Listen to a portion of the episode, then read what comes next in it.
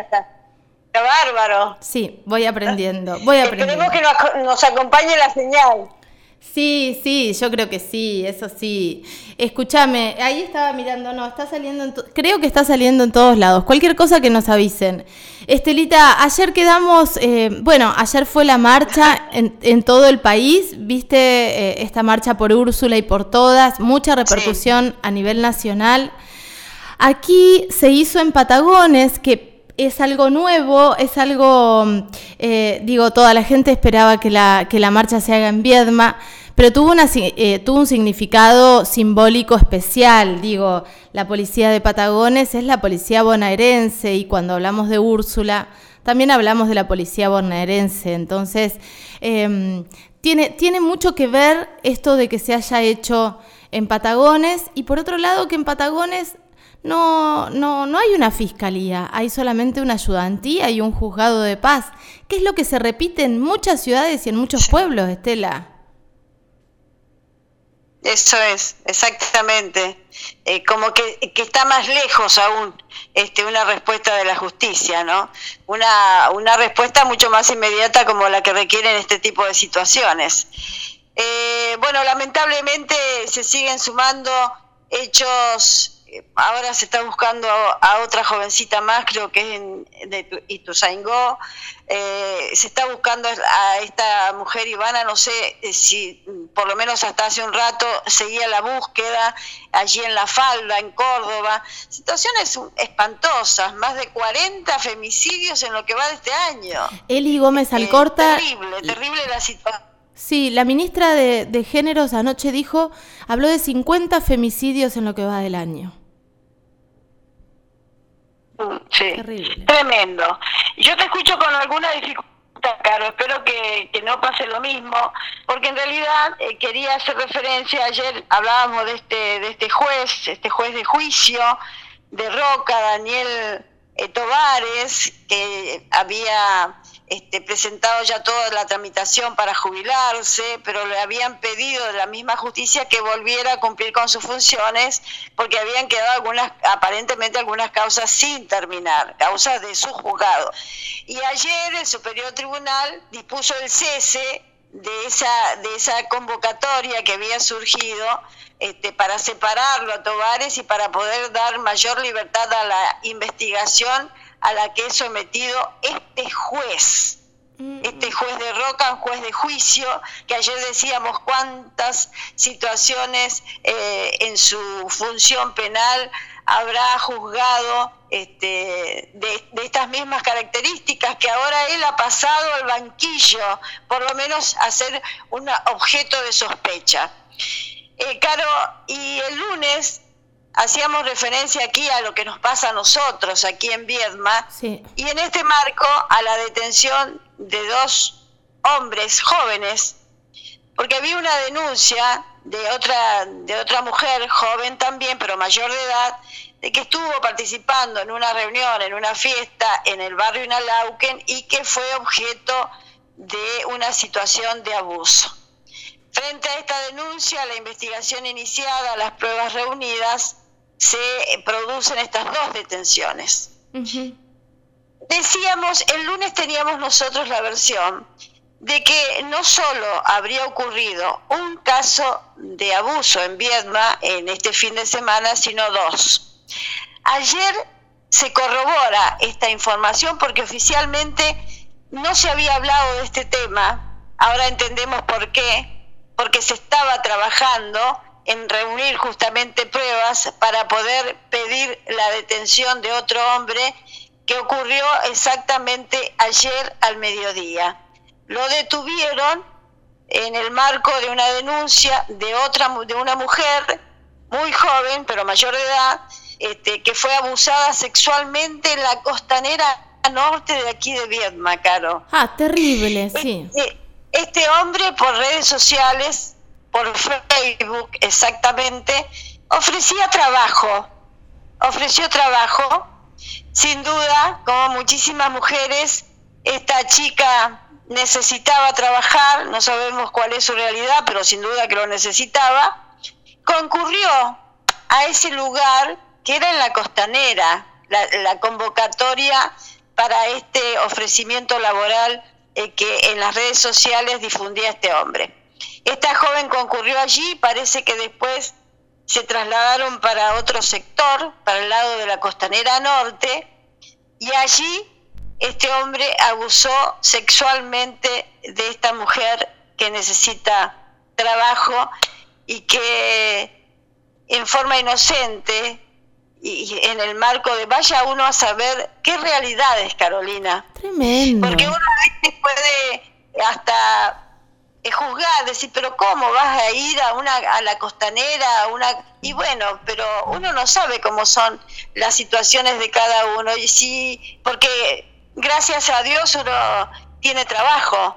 Pero ¿qué pasa en el caso que no lo tenés, que tenés que afrontar tantas responsabilidades? No sabemos si en el caso de esta mujer es madre, si tiene hijos, por quienes responder, vaya uno a conocer cuál es su realidad. Lo cierto es que ocurrió este hecho aberrante y que este hombre está detenido. Entendemos que habrá una audiencia de formulación de cargos, entendemos también que no podrá participar la prensa por tratarse de un hecho este, que hace a la privacidad de las personas. Estela, te, agrego, te agrego algo, ¿me estás escuchando bien ahí? ¿Me escuchas bien? Sí, te escucho bien, te escucho bien. Eh, em, eh, en, en, respecto a este caso, se hizo una, se hicieron manifestaciones desde las diferentes organizaciones.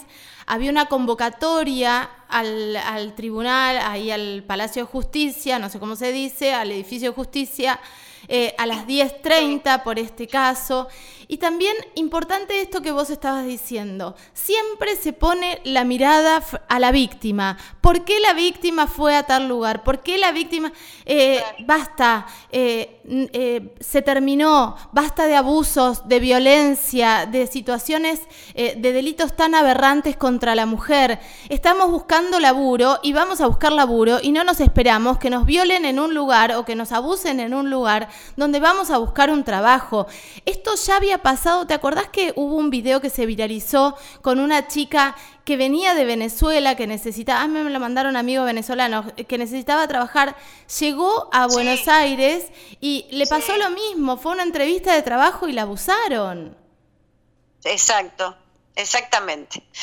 Eh, no sabía lo de esta convocatoria, eh, Caro, pero eh, hay un dato que no está confirmado, por lo menos no está oficializado, tal vez esto se oficialice en la audiencia de formulación de cargos, eh, pero este hombre que fue detenido, Caro, ayer, tendría antecedentes penales por los mismos, por igual hechos, hechos similares, por una causa similar creo que hasta habría cumplido una condena importante. Por abuso sexual. Estela, ¿estamos hablando de otra causa por abuso sexual? Claro. Esa, eso es lo extraoficial que yo manejo, pero con de, fuentes bien informadas, pero no, no está oficializada esta información. Hay que esperar, por eso lo doy como habría cumplido. Lo doy en potencial porque no tengo la certeza oficial eh, sobre, sobre los antecedentes de este, de este hombre, de quien tampoco se ha conocido su identidad hasta el momento. Perfecto. Perfecto, tremendo porque hay que volver a poner la lupa en las leyes, ¿no?